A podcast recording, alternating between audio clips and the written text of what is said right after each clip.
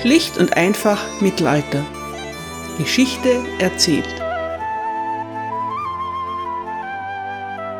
Hallo meine Lieben und herzlich willkommen zu Teil 1 England im Hochmittelalter, Folge 6. Wir befinden uns im Jahr 1027. Der junge Robert inspiziert zufrieden die mächtige Burg von Falaise, die er soeben erobert hat. Robert ist der Sohn von Richard II., dem Fürsten der Normandie. Vor kurzem ist sein Vater verstorben, aber sein Nachfolger ist nicht Robert, sondern sein älterer Bruder Richard. Robert hat eine kleine Grafschaft im Süden der Normandie erhalten. Er ist nicht sehr begeistert von seinem neuen Besitztum, vor allem von den Wohnmöglichkeiten. Die Hauptstadt seiner Grafschaft verfügt nur über eine kleine Motte. Eine Motte ist eine auf einem künstlichen Hügel errichtete hölzerne Burganlage. Das ist nicht nach Roberts Geschmack, vor allem, da sich nicht weit entfernt die prächtige steinerne Burg von Falaise befindet. Falaise muss zu seinem Erbe gehören, findet Robert. Er zieht mit seinen Männern los und nimmt die Burg ein. Nun also marschiert Robert stolz in Falaise umher und erfreut sich an seiner Eroberung. Er wirft einen Blick aus dem Fenster. Von dem Felsen, auf dem die Burg errichtet wurde, hat man einen großartigen Blick auf die umgebende Landschaft. Ein paar Gerber sind dabei, ihre Felle zu waschen. Ein junges Mädchen hat seine Röcke gerafft, damit sie nicht nass werden. Es ist ein hübsches Mädchen. Robert ist interessiert.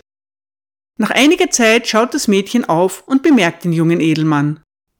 Sie lächelt und rafft ihre Röcke noch höher. Robert ist hingerissen. Er schickt ein paar Männer aus. Sie sollen das Mädchen abends in die Burg bringen und unauffällig in sein Gemach geleiten. Robert hat nicht mit dem Eigensinn der jungen Frau gerechnet. Stolz erklärt sie, dass sie bereit ist zu kommen, aber nicht heimlich. Wenn sie kommt, dann bei Tag, hoch zu Ross und durch das Haupttor. Robert ist einverstanden. Er ist ihr bereits verfallen. Die junge Dame, ihr Name ist Eleva, kommt also in die Burg und sie wird Roberts Geliebte. Bald darauf hat Eleva einen seltsamen Traum. Aus ihrem Körper wächst ein Baum, dessen Äste einen Schatten über die Normandie und ganz England werfen. Neun Monate später wird dem jungen Paar ein Sohn geboren. Robert nennt ihn nach seinem Urgroßvater, Williame, französisch Guillaume oder englisch William. Heute geht es um William of Normandy. Die Normandie ist ein relativ junges Fürstentum. Ihr erster Herrscher war Rollo, ein Wikinger, der im Jahr 911 Vasall des westfränkischen Königs geworden war. Ich habe davon schon in Teil 1 über Emma of Normandy erzählt. Im Übrigen werde ich die westfränkischen Könige ab jetzt als französische Könige bezeichnen. Der Übergang ist fließend. Die normannischen Herrscher passen sich rasch an die örtlichen Sitten und Gebräuche an. Was Wagemut und Kampfgeist angeht, sehen sie sich als Nachfahren der Wikinger. Die Normannen erzählen gerne, dass ihr Ahnherr Rollo den Spitznamen Le Marcheur, der Geher, hatte. Weil kein Pferd stark genug war, den Hühnern zu tragen, soll Rollo überall hin zu Fuß gegangen sein. Über den Lehenseid, den Rollo dem französischen König leisten muss, erzählt ein Chronist folgendes. Nachdem Rollo dem König die Treue geschworen hat, wird er darauf aufmerksam gemacht, dass er seinem Herrn nun auch noch die Füße küssen muss. Das ist gar kein Problem, meint Rollo. Er winkt einen seiner Männer heran. Ich nenne ihn Olaf. Hey Olaf, sagt Rollo, erledige das mal für mich. Olaf tritt vor, schnappt sich ein Bein des Königs, reißt es in die Höhe und führt den royalen Fuß an seine Lippen. Der französische König landet unsanft auf seinem Hintern ein Treueschwur nach Wikingerart. Robert, der Vater von William, ist der Ururenkel von Rollo. Seit Rollos Tagen haben die Normannen ihre Gebiete sukzessive erweitert. Mittlerweile gehören die Fürsten der Normandie zu den mächtigsten Edelleuten Frankreichs. Aber Robert ist nicht der Fürst, das ist sein Bruder Richard. Richard ist empört darüber, dass Robert sich Verläs unter den Nagel gerissen hat. Er belagert die Burg und zwingt seinen kleinen Bruder dazu, sich zu ergeben und ihm die Treue zu schwören. Der junge Fürst regiert nur knapp ein Jahr lang. Dann verstirbt er und niemand weiß woran. So ein plötzlicher Tod ist verdächtig und bald kursieren Gerüchte, dass sein Bruder Robert etwas damit zu tun hat. Es gibt aber keine Beweise dafür. Der kleine Sohn des verstorbenen Fürsten wird von seinem Onkel in ein Kloster gesteckt. Robert wird der neue Fürst der Normandie. William ist nun also der Sohn eines Fürsten, aber er ist immer noch nur ein kleiner Bastard. Wahrscheinlich lebt er mit seiner Mutter in Falaise. Eleva heiratet bald darauf einen niederen Edelmann und bekommt von ihm zwei weitere Söhne und mindestens zwei Töchter. Über die Töchter ist nicht viel bekannt, aber Williams Halbbrüder heißen Odo und Robert. Odo wird später der Bischof von Bayeux und Robert der Graf von Mortaine. William hat ein gutes Verhältnis zu seinen Brüdern und fördert ihre Karrieren. Williams Mutter Eleva ist von zu niedriger Herkunft, um Fürst Roberts Frau zu werden.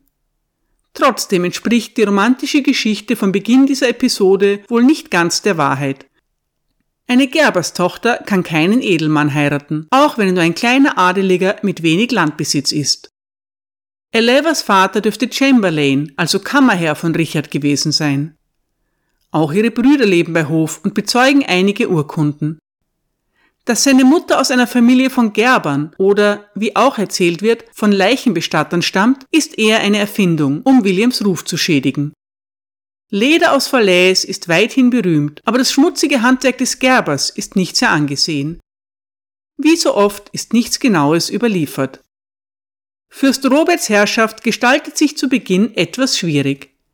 Er ist erst knapp 20 Jahre alt und die benachbarten Fürsten werfen begehrliche Blicke auf seine Besitzungen. Robert gerät mit seinem Onkel, dem Erzbischof von Rouen, in Konflikt und zwingt ihn dazu, ins Exil zu gehen. Der Erzbischof, der praktischerweise auch Robert heißt, sorgt im Gegenzug dafür, dass ein Interdikt, ein Kirchenbann über die Normandie verhängt wird. Ein Interdikt hat zur Folge, dass in einem Gebiet keine Gottesdienste mehr abgehalten und keine Sakramente gespendet werden dürfen. In einer so strenggläubigen Zeit wie dem Mittelalter ist das eine furchtbare Strafe, der kein Herrscher lange standhalten kann. Mit der Zeit gelingt es Robert, seine Herrschaft zu stabilisieren. Er versöhnt sich auch wieder mit seinem Onkel, dem Erzbischof. Der Erzbischof von Rouen ist ein fähiger Mann und wird einer der wichtigsten Berater des jungen Fürsten. Aller guter Rat nützt aber nichts, als der Fürst nach einigen Jahren plötzlich beschließt, auf Pilgerfahrt nach Jerusalem zu gehen. Ausgerechnet jetzt, als endlich ein bisschen Ruhe und Frieden einkehrt, will Williams Vater sein Fürstentum alleine lassen. Eine Pilgerreise dauert viele Monate, oft Jahre und ist sehr gefährlich. In der Normandie gibt es weit und breit keinen regierungsfähigen Stellvertreter oder, im Falle des Falles, Nachfolger für den Fürsten. Alle versuchen es ihm auszureden. Jetzt ist die Zeit zu heiraten und für Nachwuchs zu sorgen. Um die Vergebung seiner Sünden kann sich der junge Fürst in einigen Jahren noch immer kümmern. Aber Roberts Entschluss ist gefasst. Jerusalem muss es sein, und zwar sofort. Und was die Nachfolge betrifft? Stolz präsentiert der Fürst der Normandie seinen Edelleuten seinen unehelichen siebenjährigen Sohn William. Ihm sollen alle die Treue schwören, dann geht das schon in Ordnung. Man sieht förmlich vor sich, wie sich nach diesem Vorschlag betretenes Schweigen über die versammelten Edelleute der Normandie legt. Aber schon bald mag mancher bei sich gedacht haben, dass die Herrschaft eines kleinen Kindes auch seine Vorteile haben kann. Sie verheißt mehr Freiheiten und weniger Kontrolle. Man muss diese Chance nur zu nutzen wissen. Der Schwur wird geleistet und William wird als Erbe anerkannt. Im Mittelalter wird ein heiliger Eid nicht auf die leichte Schulter genommen vor allem dann, wenn er vor vielen Zeugen abgelegt wird. Wer einen solchen Eid bricht, der verliert das Vertrauen seiner Mitmenschen und es droht ihm die ewige Verdammnis. Trotzdem lässt Robert die Vereinbarung zur Sicherheit auch noch von seinem Lehensherrn, dem französischen König Heinrich I. bestätigen. Robert reist ab und er kommt auch bis nach Jerusalem, wo er am Grab Christi eine Woche lang bitterliche Tränen vergießt. Auf der Rückreise aber erkrankt er schwer und er stirbt in Byzanz. William der Bastard ist der neue Fürst der Normandie, auch wenn er das erst einige Wochen später erfahren wird. Williams Glück ist, dass es in der Normandie gerade keine unmittelbaren Konkurrenten um den Fürstentitel gibt. Sein Cousin Niklas, der Sohn seines verstorbenen Onkels, ist auch erst acht Jahre alt. Er wird später der Abt des Klosters, in das Williams Vater ihn gesteckt hat. Diese Position übt er 50 Jahre lang aus. Vielleicht hat Niklas es gar nicht so schlecht getroffen. Er zeigt nie politische Ambitionen, sondern unterstützt die Herrschaft seines Cousins William so gut er kann. Williams Großonkel, der Erzbischof von Rouen, wendet seine ganze Autorität auf, um die Herrschaft seines kleinen Neffen abzusichern. Die ersten beiden Jahre von Williams Regentschaft verlaufen daher auch sehr friedlich. Aber dann stirbt der Erzbischof. Nun bricht die mühsam aufrechterhaltene Ordnung zusammen. Die Edelleute der Normandie versuchen die führerlose Zeit zu ihrem Vorteil zu nutzen. Wo immer sich die Möglichkeit dazu bietet, eignen sie sich fremde Ländereien an. Unzählige Scharmützel und blutige Familienfäden sind die Folge. Als Reaktion auf die zunehmende Gewalt errichten viele Edelleute nicht genehmigte Wehranlagen. Dabei handelt es sich meist um hölzerne Türme, die von einem Wassergraben und Palisaden umgeben sind. Anders fühlen sich die Menschen nicht mehr sicher. Auch William selbst schwebt in ständiger Gefahr. Mehrere seiner Beschützer werden ermordet, einer sogar in Williams Schlafzimmer. Der junge Fürst wechselt ständig seinen Aufenthaltsort. Oft muss er überstürzt fliehen. Der Chronist Ordericus Vitalis meint sogar, dass er sich zeitweilig in den Häusern armer Leute verstecken muss. Es grenzt an ein Wunder, dass der junge Fürst diese Zeit unbeschadet übersteht. Ein bedeutsamer Faktor dabei ist, dass William die Unterstützung des französischen Königs Heinrich I. genießt. Heinrich hat ja der Ernennung von William als Nachfolger seines Vaters zugestimmt und ihn als seinen Vasallen akzeptiert. Solange er minderjährig ist, ist William auch das Mündel des Königs und steht unter dessen persönlichem Schutz. Trotzdem wächst der junge Fürst in einer Atmosphäre ständiger Gewalt und Bedrohung auf und weiß nicht, wem er vertrauen kann. Diese Erfahrung wird ihn prägen. Als William etwa 18 Jahre alt ist, bricht eine Rebellion aus. Mehrere Edelleute planen ein Attentat auf den jungen Fürsten. William wird in letzter Sekunde gewarnt. In einem legendären nächtlichen Ritt flieht er nach Falaise. Nun kann ihn nur mehr der französische König retten. William eilt zu Heinrich I. und er bittet seine Unterstützung, die er auch erhält. Der französische König bricht persönlich an der Spitze einer Armee von 10.000 Mann in die Normandie auf. Gemeinsam mit William fügt er den Rebellen bei Val-les-Dunes eine entscheidende Niederlage zu. Die Schlacht ist blutig und opferreich.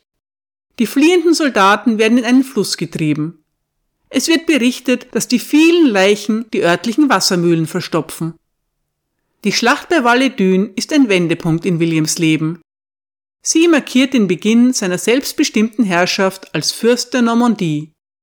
Der Chronist William of Poitiers meint begeistert, Zitat, die Normannen merkten, dass sie einen Meister gefunden hatten, und alle verbeugten sich vor ihrem Herrn. Zitat Ende. William of Poitiers ist Fürst Williams Kaplan und sein größter Fan. Seine Aussagen sind immer mit Vorsicht zu genießen. Es gibt auch weiterhin blutige Feindseligkeiten unter den Edelleuten. Aber zumindest William selbst hat nun einige Jahre lang Ruhe vor aufständischen Vasallen. Der junge Fürst findet jetzt auch Zeit für ein anderes wichtiges Projekt. Er geht auf Brautschau. William muss seinem Vater ja eigentlich dafür dankbar sein, dass dieser sich keine Ehefrau gesucht und für legitimen Nachwuchs gesorgt hat. Er selbst will es aber anders machen. Eine geeignete Dame ist bald gefunden. Ein kleines Stück entfernt in nordöstlicher Richtung befindet sich die wohlhabende Grafschaft Flandern. Dort regiert ein alter Bekannter von uns, Graf Baldwin von Flandern. Er ist derjenige, der den Godwins jederzeit gerne Asyl gewährt, wenn sie wieder einmal aus England vertrieben werden. Baldwin ist ein streitbarer, aber auch ein gerissener Herrscher. In seiner Jugend hat er versucht, seinen eigenen Vater zu stürzen. Damals ist er auch mit Williams Vater aneinander geraten. Aber das ist lange vergessen. Balduin ist jetzt der Schwager des französischen Königs Heinrich I. Und er hat eine nette kleine Tochter, Mathilda. Mathilda wird Williams Braut. Das zeigt, dass William von der Elite des europäischen Adels akzeptiert wird. Die Normandie gehört wieder zu den führenden Fürstentümern Frankreichs. Die kleine Mathilda ist kein kleines Kind, sie ist ungefähr 20 Jahre alt, etwa drei Jahre jünger als William. Sie ist klein im wahrsten Sinne des Wortes, nur 1,52 Meter. Darüber hinaus wird sie beschrieben als gleichermaßen bekannt für ihre edle Herkunft, ihren edlen Charakter, ausgestattet mit einem schönen Gesicht und Bildung. Das ist wenig informativ. Es ist die übliche Beschreibung einer adeligen Braut. Mathilda und William sind ein ideales Paar. Ehen von Fürsten werden nach dynastischen Gesichtspunkten geschlossen und man kann daher nicht von einer Liebesheirat sprechen. Es ist aber eine äußerst erfolgreiche Ehe. Mathilde schenkt William mindestens neun Kinder. Von Affären oder unehelichen Kindern Williams ist nichts bekannt. Als Mathilde stirbt, erklärt William, dass er als Ausdruck seiner Trauer künftig nicht mehr auf die Jagd gehen wird. Eine ungewöhnliche und sehr rührende Geste für so einen harten Mann. Der Papst verbietet die Ehe zwischen William und Mathilda zunächst. Die Gründe dafür sind nicht überliefert. Wahrscheinlich wird behauptet, dass sie zu nahe miteinander verwandt sind. Der Großvater von Mathilda hatte in zweiter Ehe eine Tante von William geheiratet. Was immer die Begründung ist, es handelt sich sowieso nur um einen Vorwand. Wahrscheinlich soll verhindert werden, dass William zu mächtig wird. Außerdem liegt der Papst mit Graf Balduin im Streit. William und Mathilda heiraten trotzdem. Moderne Historiker gehen davon aus, dass die Angelegenheit bald darauf bereinigt wird und die Ehe auch in den Augen der Kirche Gültigkeit erlangt. Die nächsten Jahre sind geprägt von Williams Kampf um die Macht nicht in der Normandie, sondern mit seinen Nachbarn.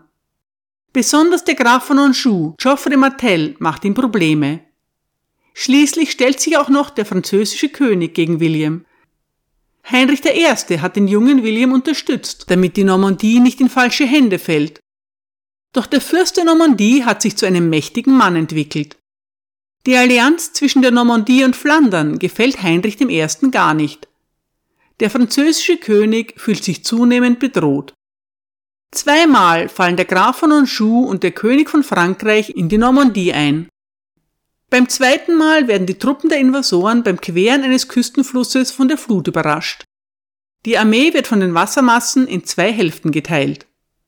William, der mittlerweile ein gewiefter Taktiker ist, nützt den Moment und vernichtet den zurückgebliebenen Teil der feindlichen Soldaten. Der Graf von Anjou und der französische König können vom anderen Ufer des Flusses aus nur hilflos zusehen. Die beiden ziehen sich zurück und geben alle weiteren Invasionsversuche auf. William hat seine inneren und äußeren Gegner unter Kontrolle gebracht. Er ist nun endlich der unumstrittene Herrscher in seinem Fürstentum und wird von seinen Nachbarn respektiert. Als kleine Draufgabe erobert er auch noch die Grafschaft Maine im Süden der Normandie und schließt sie seinem Herrschaftsgebiet an. Der kleine Bastard, der im Alter von sieben Jahren unter widrigsten Umständen Fürst der Normandie wurde, hat es allen gezeigt. William ist es gelungen, sein zerstrittenes Fürstentum zu befrieden. Das zeigt sich zum Beispiel daran, dass viele Edelleute nun Zeit finden, Klöster zu gründen und Kirchen erbauen zu lassen. Die Klosterschule der Abteile Beck gelangt zu großem Ruhm. Schüler aus allen Ländern Europas strömen ihr zu. William hat seine Edelleute unter Kontrolle.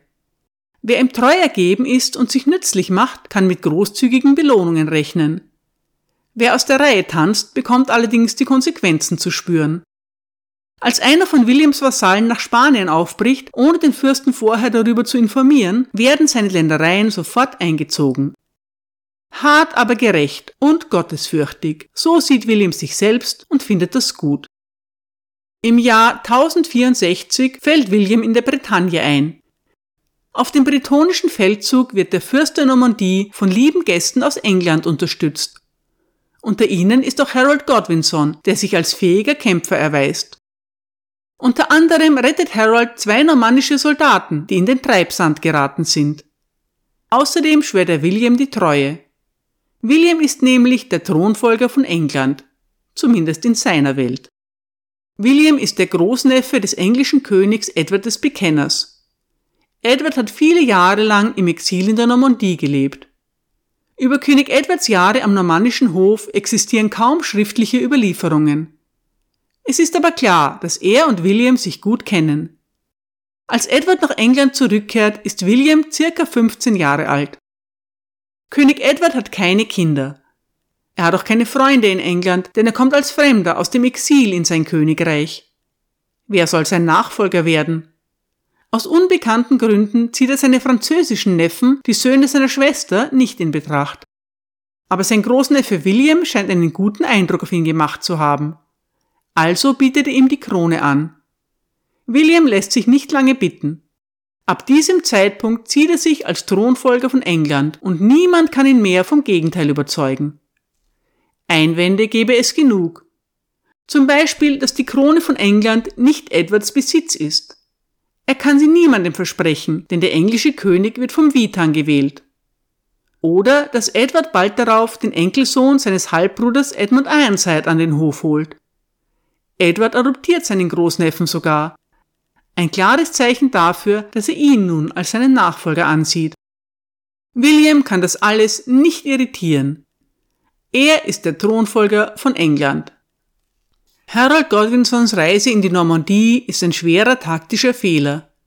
Es ist unklar, warum er sie überhaupt unternimmt. Am wahrscheinlichsten ist, dass er seinen Neffen und seinen Bruder endlich nach Hause holen will. Die beiden leben seit vielen Jahren als Geiseln am normannischen Hof. Harold hat auch eine ganze Menge Gold und Silber mitgebracht. Vielleicht will er William damit überreden, seinen Anspruch auf den englischen Thron aufzugeben. Harolds Plan geht nicht auf. Fürst William nimmt ihm einen Eid ab. Harold muss auf die heiligsten Reliquien schwören, dass er Williams Lehensmann wird und dass er ihn als englischen Thronfolger anerkennt. Umringt von Williams grimmig blickender Leibwache bleibt Harold keine Wahl. Er schwört aber vermutlich überkreuzt er dabei die Finger hinter seinem Rücken. Für die Engländer ist es keine große Sache, dass Harold Fürst William huldigt und für ihn kämpft. Dass der Earl of Wessex einem ausländischen Fürsten nicht die Krone von England versprechen kann, versteht sich sowieso von selbst. Als Harold schließlich nach England zurückkehrt, wird er von König Edward für seine Naivität getadelt. Seufzend meint der König, habe ich dir nicht gesagt, dass ich William kenne und dass deine Reise dem Königreich ein unbeschreibliches Unglück bringen könnte? Einen kleinen Teilerfolg darf Harold dann doch für sich verbuchen. Er hat seinen Neffen Hakon mit nach Hause gebracht. Sein Bruder Wulfnos hingegen bleibt weiter in Rouen in Geiselhaft. 1066 Ein Bote trifft am Hof von Fürst William ein. Eine traurige Nachricht. Sein Großonkel Edward ist in London verstorben. Er ist auch schon begraben. Und ein neuer König wurde auch schon gewählt. Auch schon gekrönt übrigens. Harold Godwinson, ab jetzt Harold II., ist der neue König von England. Keiner traut sich zu atmen. Was wird nun geschehen? William sagt erst einmal nichts. Er denkt nach. Und er nickt versonnen. Dann schaut er auf. Beruft den Rat ein und schickt den Schreiber. Ich muss eine Nachricht an den Papst verfassen. Wir werden Zimmerleute brauchen. Na los, los! Ich habe nicht bis nächstes Jahr Zeit. So zumindest stelle ich mir die Szene vor. Danke für Ihre Aufmerksamkeit.